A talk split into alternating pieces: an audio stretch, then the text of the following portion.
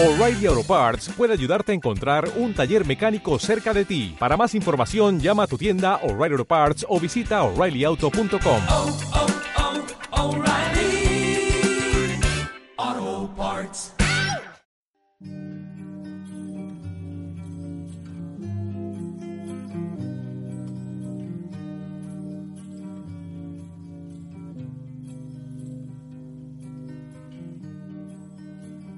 Bienvenidos a la Torre Negra.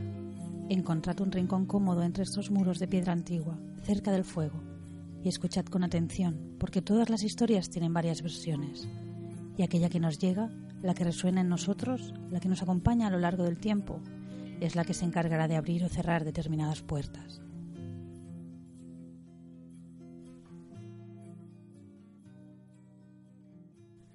A medida que nos adentramos en el otoño, los días se acortan y sobre nuestras cabezas, y bajo el lecho de hojas caídas, se extiende de forma lenta e inexorable el reinado de la oscuridad. Pronto los fuegos volverán a arder en los hogares, pronto los cementerios se llenarán de flores, los caminos olvidados de fantasmas, y las batallas nocturnas y la caza salvaje sobrevolarán nuestros sueños, a menos que seamos llamados a participar en ellas. Pero, ¿qué es la sombra? ¿Dónde se encuentran las fronteras de este reino? Más allá del límite de nuestra comprensión racional, habitan los dragones y guardan los tesoros que no pueden ser conquistados mediante la fuerza o el engaño. En el reino onírico, las formas fluyen y las fronteras del individuo se diluyen en la danza de poderosas corrientes.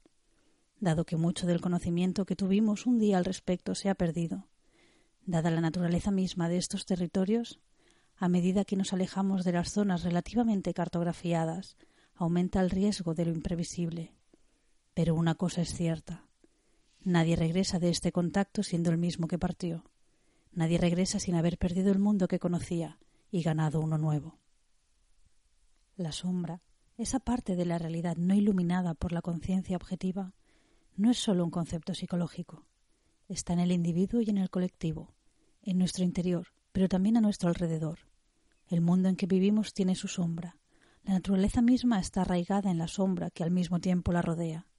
No es fácil hablar de las sombras sin verlas limitadas en imágenes y formas, incapaces de reflejar su magnitud.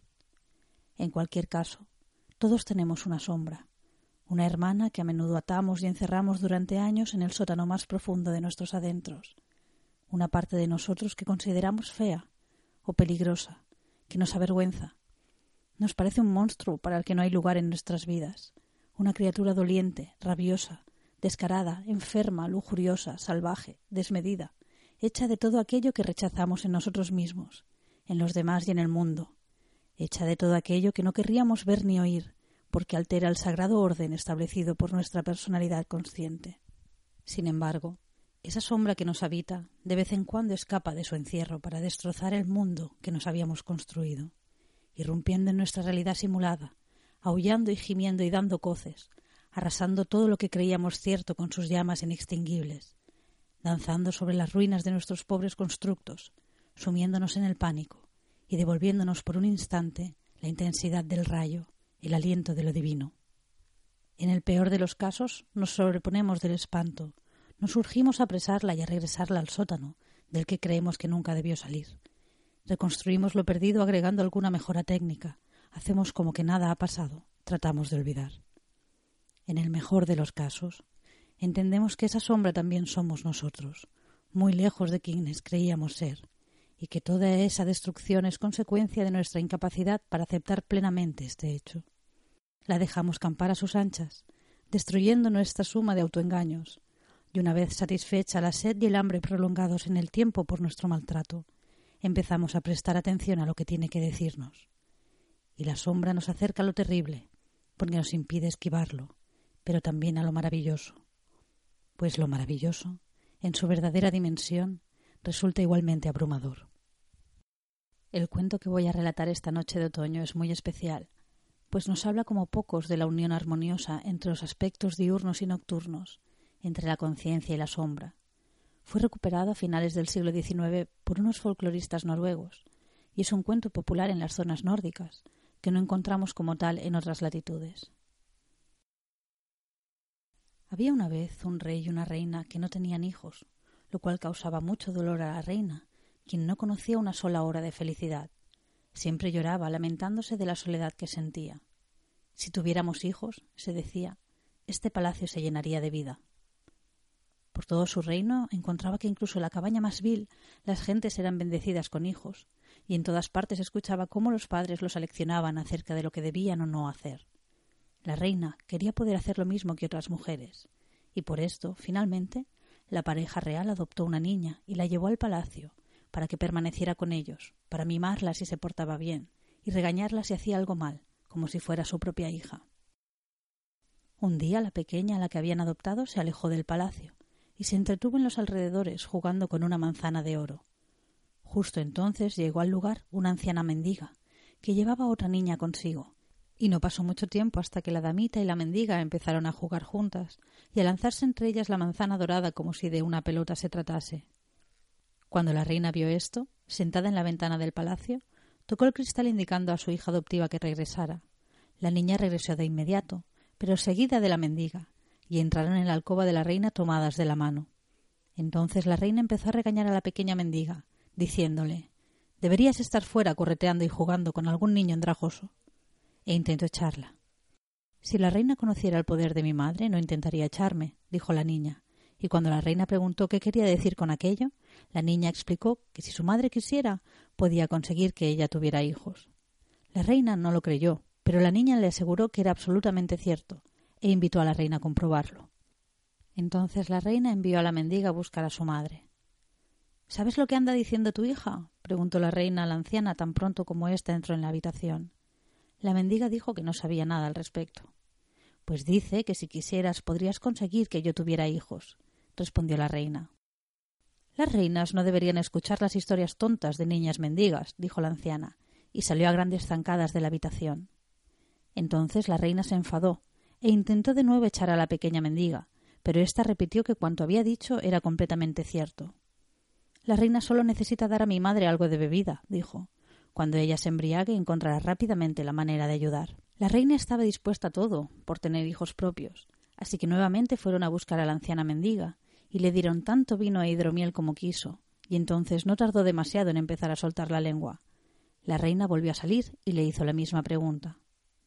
Conozco una manera de ayudarte, dijo la mendiga. Debes hacer que te traigan dos barreños de agua al anochecer, antes de acostarte. Debes lavarte en cada uno de ellos, y después tirar el agua bajo la cama. Cuando mires debajo de la cama la mañana siguiente, verás que han crecido dos flores, una hermosa y otra fea. Debes comer la hermosa y dejar la fea, y recordar sobre todo esto último. La reina siguió las indicaciones de la mendiga. Se hizo traer los dos barreños de agua, se lavó en ellos y los vació bajo la cama. Cuando miró a la mañana siguiente, allí estaban las dos flores. Una era fea y repugnante, y tenía pétalos negros, pero la otra era lo más brillante, hermoso y adorable que nunca había visto, y se la comió al momento.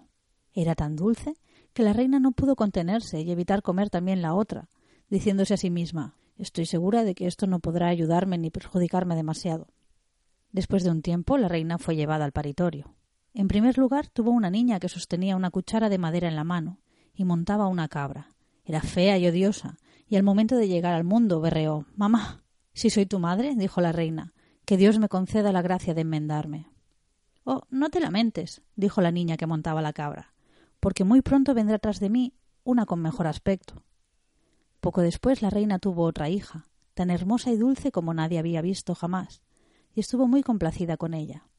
Llamaron a la hermana mayor capucha andrajosa, porque era fea y andrajosa, y porque tenía una capucha que colgaba en harapos sobre sus orejas.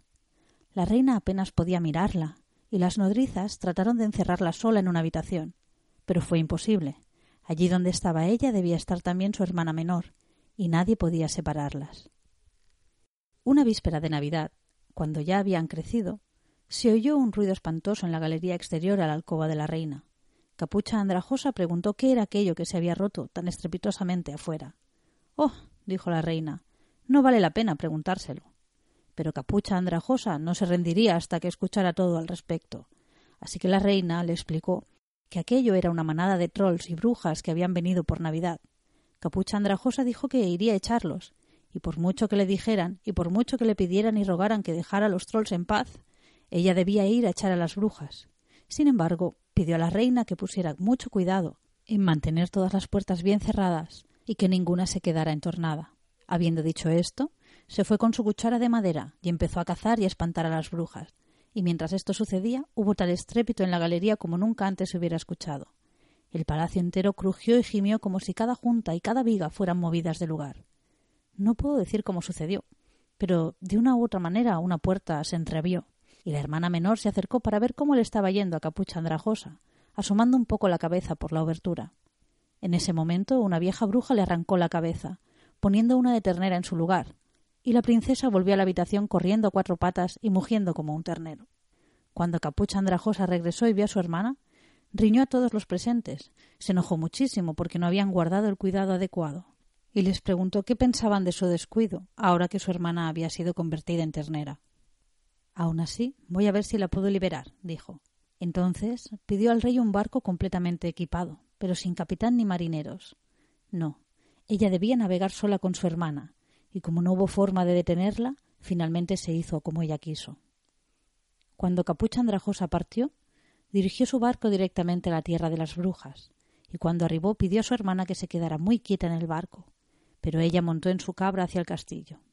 Cuando llegó, una de las ventanas de la galería estaba abierta, y vio allí la cabeza de su hermana colgando del marco, así que saltó con su cabra a través de la ventana, tomó la cabeza y huyó con ella. Las brujas la persiguieron para recuperar su trofeo, rodeándola como un denso enjambre de abejas o un nido de hormigas. Pero la cabra resopló y embistió con sus cuernos, y Capucha Andrajosa golpeó con su cuchara de palo hasta que tuvieron que dejarla marchar. Así que volvió al barco, arrancó la cabeza de ternera a su hermana y le devolvió la suya, de forma que ésta recuperó la forma humana original. Después de esto navegaron muy lejos, hacia un reino extranjero. El rey de aquellas tierras era viudo y solo tenía un hijo. Cuando vio la nave extraña, envió mensajeros a la playa para saber de dónde venía y quién era el propietario. Pero cuando los hombres del rey llegaron a la orilla, solo vieron a Capucha Andrajosa, corriendo alrededor de la cubierta sobre su cabra a toda velocidad, hasta que sus cabellos enredados se soltaron contra el viento. La gente del palacio, fascinada con esta visión, preguntó si no había nadie más a bordo. Sí, hay alguien. Mi hermana me acompaña dijo Capucha Andrajosa. Entonces pidieron ver a su hermana, pero ella contestó No, nadie va a verla a menos que el rey venga en persona. Y diciendo esto volvió a galopar sobre su cabra hasta que la cubierta retumbó de nuevo. Cuando los sirvientes volvieron al palacio y contaron al rey lo que habían visto y oído en el barco, el rey partió de inmediato para ver a la joven que cabalgaba sobre una cabra. Cuando llegó a la playa, Capucha Harapienta dejó salir a su hermana, tan hermosa y gentil que el rey cayó completamente rendido a sus pies. Llevó entonces a las dos hermanas al palacio consigo, y quiso convertir a la menor en su reina, pero Capucha Harapienta se negó. El rey no puede casarse con mi hermana de ninguna manera, dijo, a menos que su hijo se case conmigo. Podéis imaginar que el príncipe se mostrara reacio a aquello, siendo Capucha Harapienta tan fea y descarada, pero el rey y el resto de la corte hablaron con él, y finalmente aceptó y dio su palabra de que tomaría a Capucha Harapienta como su reina, aunque se dolió y lamentó por ello. Siguieron entonces los preparativos de la boda, la bebida y la comida, y cuando todo estuvo listo, llegó el momento de ir a la iglesia, pero el príncipe sentía que era la ceremonia más pesada de toda su vida. El rey avanzaba con su novia en primer lugar, y ella estaba tan hermosa y majestuosa que la gente se detenía a mirarla a lo largo de todo el camino, y permanecía allí hasta que la perdía de vista. Tras ellos, el príncipe montaba a caballo al lado de Capucha Andrajosa, que trotaba sobre su cabra con su cuchara de madera en el puño. El príncipe tenía aspecto de estar yendo, en vez de una boda, a un funeral, a su propio funeral, de hecho. Se veía triste y no decía una palabra. ¿Por qué no hablas? le preguntó Capucha Andrajosa cuando habían cabalgado cierto tramo. Acerca de qué debería hablar, respondió el príncipe. Bueno, al menos podrías preguntarme por qué monto sobre esta cabra fea, dijo Capucha Andrajosa. ¿Por qué montas esa cabra fea? preguntó el príncipe. ¿Es una cabra fea? Porque a mí me parece el corcel más majestuoso que haya montado novia alguna, respondió Capucha Andrajosa, y en un abrir y cerrar de ojos la cabra se convirtió en el caballo más lujoso que el príncipe había visto en su vida. Avanzaron un tramo más, pero el príncipe estaba tan abatido como antes y no podía decir una palabra. Capucha Andrajosa le preguntó nuevamente por qué no hablaba, y cuando el príncipe le respondió de nuevo que no sabía de qué hablar, ella le dijo Al menos podrías preguntarme por qué llevo esta cuchara fea en mi puño. ¿Por qué llevas esa cuchara fea en tu puño? preguntó el príncipe. ¿Es una cuchara fea? Porque a mí me parece la varita de plata más hermosa que haya empuñado novia alguna. Y en un abrir y cerrar de ojos la cuchara se convirtió en una varita tan resplandeciente que los rayos del sol palidecían en comparación. Avanzaron un tramo más, pero el príncipe estaba tan afligido como antes y no decía una palabra. Capucha Andrajosa le preguntó nuevamente por qué no hablaba, y le invitó a preguntarle por qué llevaba aquella horrible capucha gris. ¿Por qué llevas esa horrible capucha gris? preguntó el príncipe. ¿Es una capucha horrible? Porque a mí me parece la corona de oro más resplandeciente que haya llevado novia alguna, respondió Capucha Andrajosa, y su capucha se convirtió en una magnífica corona. Siguieron el camino, y el príncipe seguía triste y en silencio. Entonces su novia le preguntó de nuevo por qué no hablaba, y lo invitó a preguntar por qué su cara era tan fea y cenicienta. Ah, preguntó el príncipe, ¿por qué tu cara es tan fea y cenicienta? Yo fea, dijo la novia. Tú crees que mi hermana es hermosa, pero yo lo soy diez veces más. Y cuando el príncipe la miró, la vio tan hermosa que pensó que nunca había habido una mujer tan bella en todo el mundo. Después de esto, suponemos que el príncipe encontró su lengua y dejó de caminar cabizbajo. Bebieron la copa nupcial largo y tendido, y después de esto el príncipe y el rey viajaron con sus esposas al palacio de su tierra de origen, y allí celebraron otras bodas, y bebieron una vez más largo y tendido. Aquellos festejos no tuvieron fin, y si corremos al palacio del rey, es posible que aún guarden un sorbo de cerveza nupcial para nosotros. Lo primero que encontramos en esta historia es una reina incapaz de tener hijos. A pesar de su riqueza y posición, la casa, la familia, en cierto modo está maldita, no puede fructificar. Y todos conocemos esta sensación de tener todo lo que aparentemente necesitamos, tener las condiciones perfectas, pero estar estancados y vernos incapaces de crear. La primera acción que toma la reina es adoptar a una niña, es decir, la inclusión de un elemento extraño. Luego esa niña la llevará a contactar con un mundo que no podía ser más opuesto al suyo, el de la anciana mendiga. Ignorando las diferencias de su procedencia, las dos niñas empiezan a jugar con una manzana dorada, que no solo es el símbolo de Eris, sino un símbolo asociado, especialmente en las zonas frías, con la juventud y con los bienes en general. Sobre el oro ya hablamos en el anterior capítulo de la Torre Negra. Cuando la reina se da cuenta de esta alteración del orden, del orden social en este caso, trata de separar a las niñas, regañando a la pequeña mendiga por estar fuera de lugar. Sin embargo, la pequeña le habla del poder de su propia madre con el que la reina podría recuperar su fertilidad. Vemos también que aun cuando la reina concede este acercamiento a la mendiga, ésta también es reacia a ayudarla.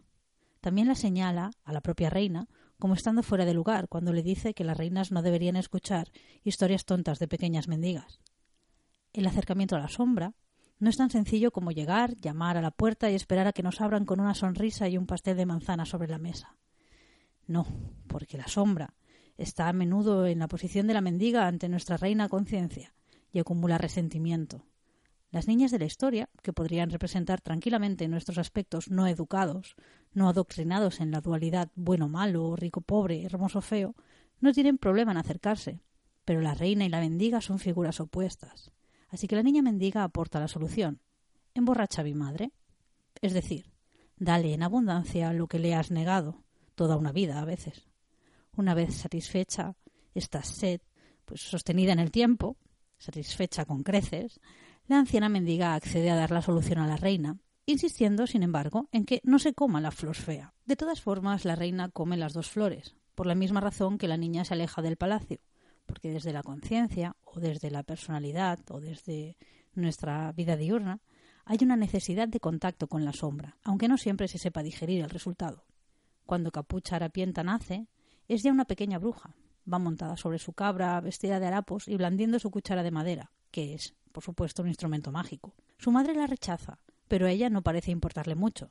Simplemente anuncia la llegada de su hermana menor. Vemos también que el protagonismo de la historia se traspasa entre personajes como generaciones. La primera etapa del acercamiento entre ambos mundos es la dicotomía entre la reina y la mendiga. La segunda, entre la hija adoptiva de la reina y la niña mendiga, que además de acercarse entre sí, actúan como mediadoras entre sus madres. Y en una tercera etapa, Capucha Andrajosa y su hermana nacen ya como mellizas. Capucha Andrajosa y su hermana pequeña son inseparables, y no porque no las hayan intentado separar. Nada más nacer, de hecho, ya quieren encerrar a la más fea. Pero es su hermana, la pequeña conciencia no dual, la que lo impide. Crecen juntas y entonces Capucha Andrajosa siente el llamado de las batallas nocturnas. Como muchos sabréis, las batallas nocturnas es un nombre que se da a unas batallas que se producían entre aquellas personas que podían salir en espíritu del cuerpo y luchaban contra otras brujas y otros espíritus para evitar que se llevaran el grano sembrado y asegurar que pudiera crecer al año siguiente. Las batallas nocturnas tenían lugar especialmente en la época oscura del año y en fechas señaladas entre la Navidad y la Epifanía, especialmente. Hay más fechas, pero estas son las, las más importantes. Capucha Andrajosa conserva varios rasgos en común con estos personajes, porque va montada en una cabra y va peleando con su cuchara de madera contra las brujas, y nos recuerda a los Benandanti golpeando a las brujas y a los Malandanti con ramas de hinojo. Hay que decir que la cuchara es una herramienta mágica que además puede recordar otros instrumentos mágicos eh, anteriores en el tiempo. Por otro lado, los andrajos, además de señalar pobreza, recuerdan al mundo de los muertos. E incluso la capucha podría ser una deformación del tema de la cofia con la que están marcados aquellos que tienen la capacidad de desdoblamiento. Esto ya es especulación libre. En cualquier caso, es interesante que cuando se escucha el ruido de los trolls, cuando llegan, Capucha Andrajosa pregunta qué es, y la reina le indica que no vale la pena preguntárselo. Capucha insiste, y en cuanto sabe lo que es, sabe que tiene que ir allí porque forma parte de su naturaleza, es decir, es la que se encarga de este tipo de cosas. Sin embargo, procura dejar a su hermana menor a buen resguardo, aunque la pequeña le sigue, porque la va siguiendo por todas partes. Aquí está la gracia de la relación entre ellas. La consecuencia de esto es que las brujas le arrancan la cabeza y la convierten en una ternera.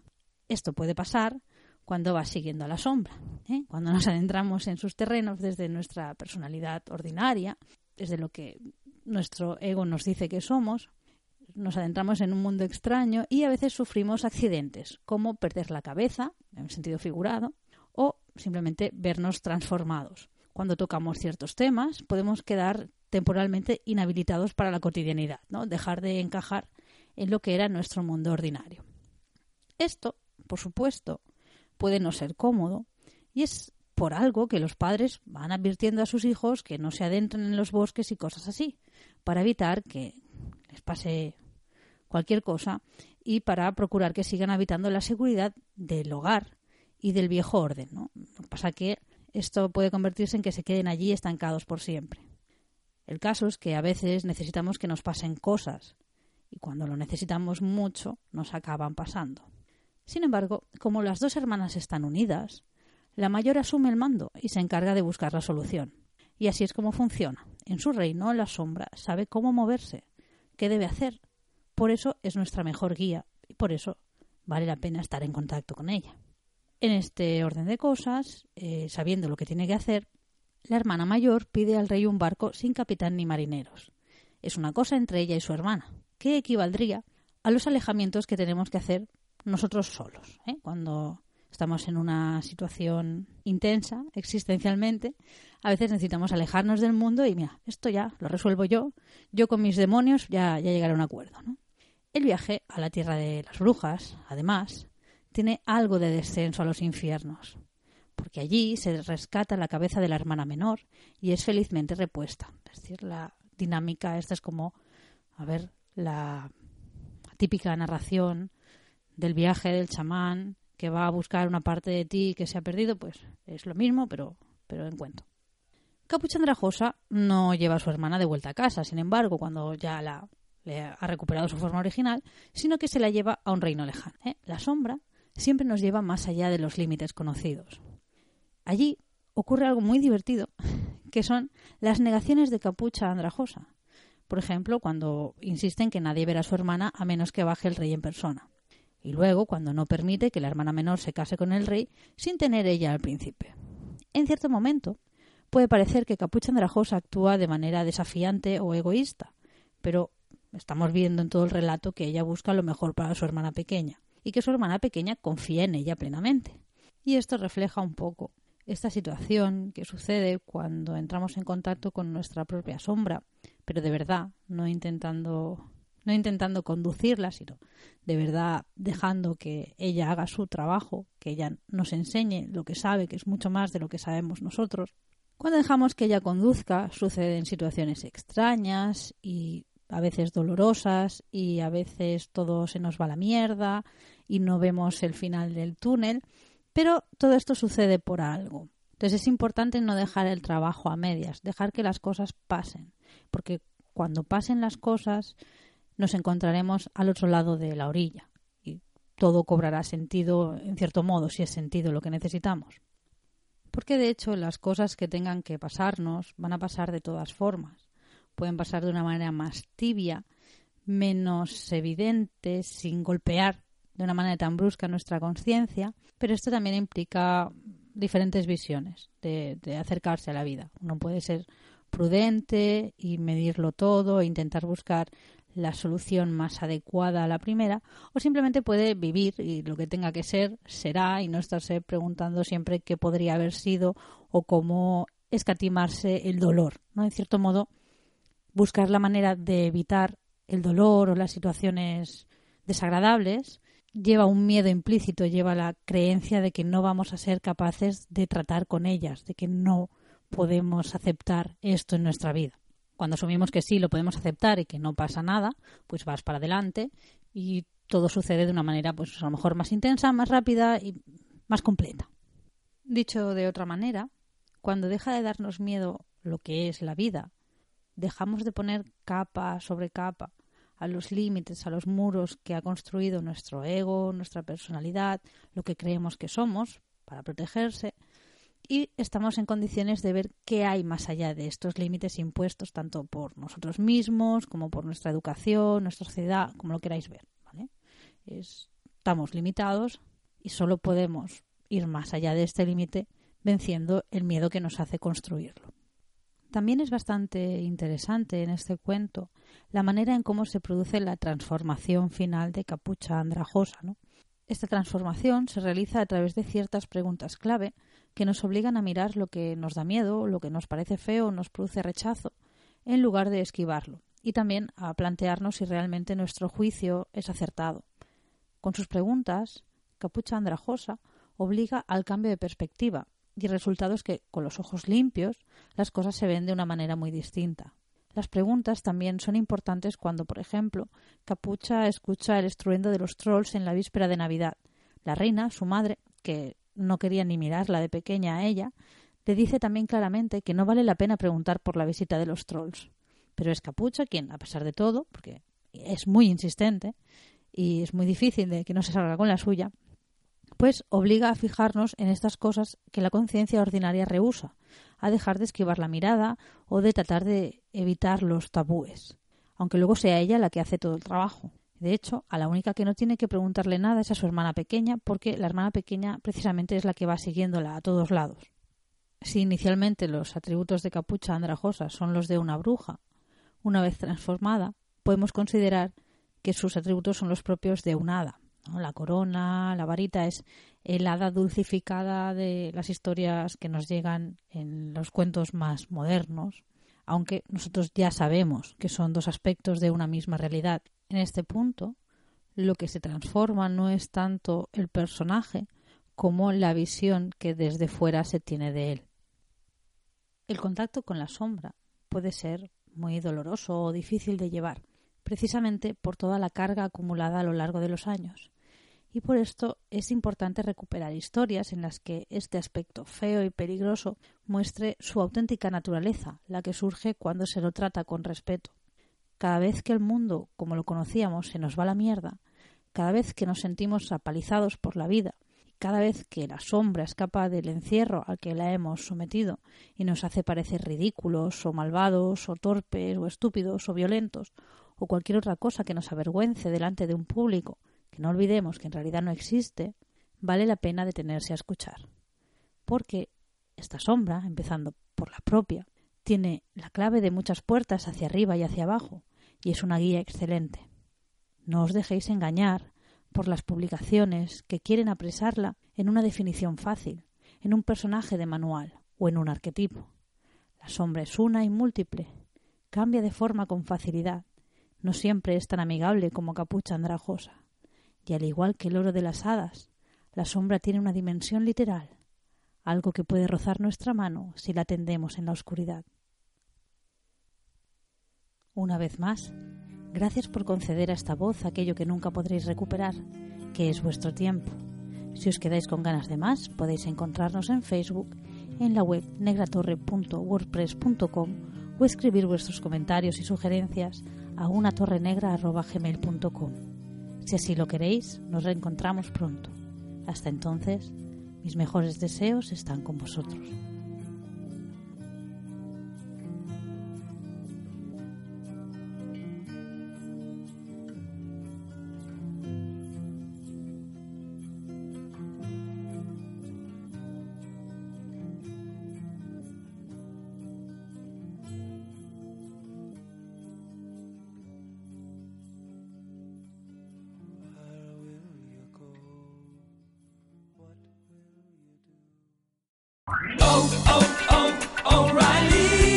¿Necesitas ayuda? En O'Reilly Auto Parts te ayudamos. ¿Necesitas algún consejo? Te aconsejamos. Nuestros profesionales en autopartes están siempre disponibles para ayudarte a encontrar lo que necesites. Excelente servicio al cliente es solo una de las ventajas que ofrece O'Reilly Auto Parts. Los profesionales en autopartes. Oh, oh, oh, O'Reilly Auto Parts.